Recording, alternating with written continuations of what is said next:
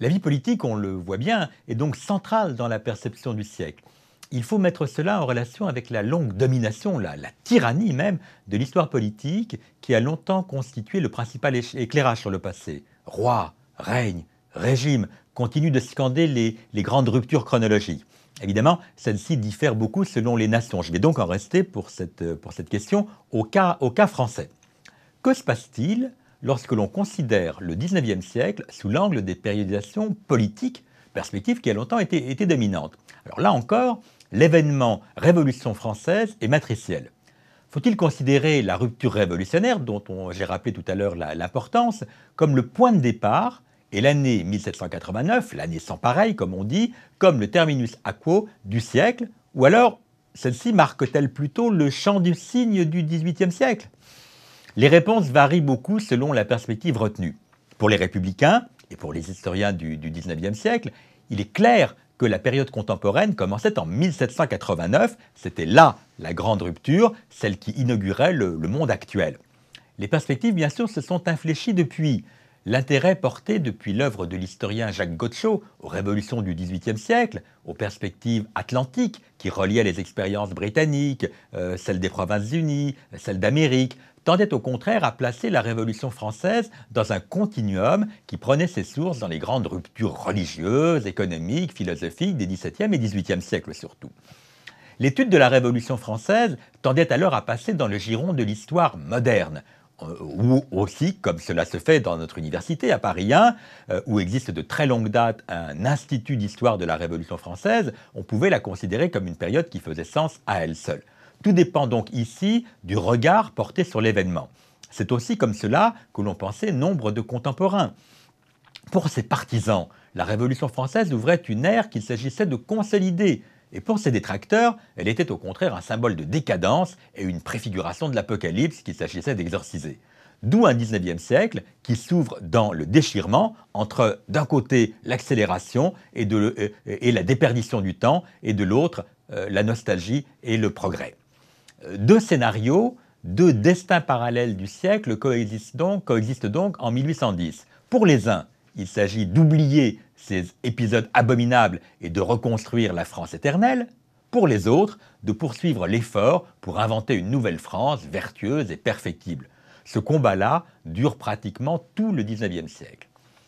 Pourtant, lorsqu'on examine les dates, dates butoirs qui marque le début du siècle, l'indécision reste la règle. On peut évidemment le faire commencer en 1789, comme on l'a vu.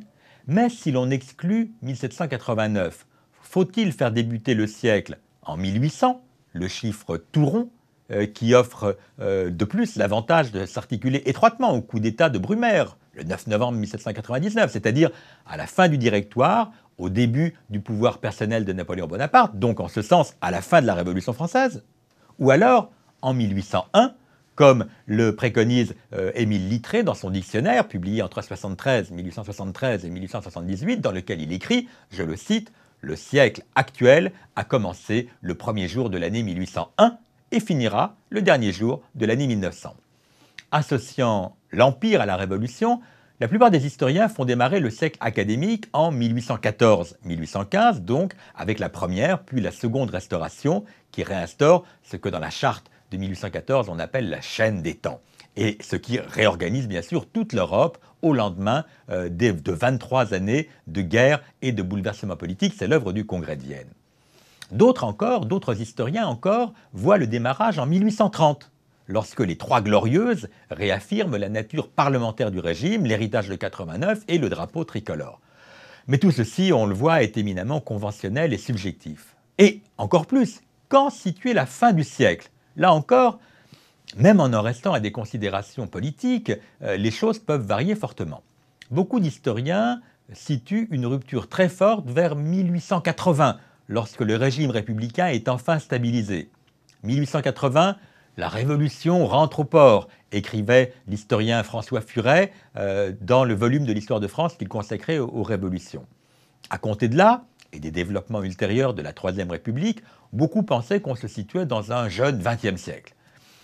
La plupart des historiens, cependant, n'ont pas partagé ces analyses et beaucoup dataient la fin du siècle d'événements postérieurs, par exemple 1889, l'exposition du centenaire qui célébrait un siècle de, de, République, en tout cas de marche vers la République. 1898-99, avec le paroxysme de l'affaire Dreyfus et de l'engagement pour les droits de l'homme et du citoyen et de la justice. Ou encore 1900, bien sûr, avec l'Expo et l'entrée dans, le nouveau, siècle. Ou bien sûr, encore et finalement, 1914, la Grande Guerre venant mettre un terme à une civilisation européenne euh, qui ne s'en remettra jamais vraiment. C'est ainsi qu'a émergé progressivement, et d'une certaine manière fait consensus, un étrange 19e siècle qu'on pourrait dater de, 1814 à 1914, un 19e siècle politique, un 19e siècle académique qui scande les manuels et les programmes des concours et qui s'est imposé et qui s'impose encore aujourd'hui.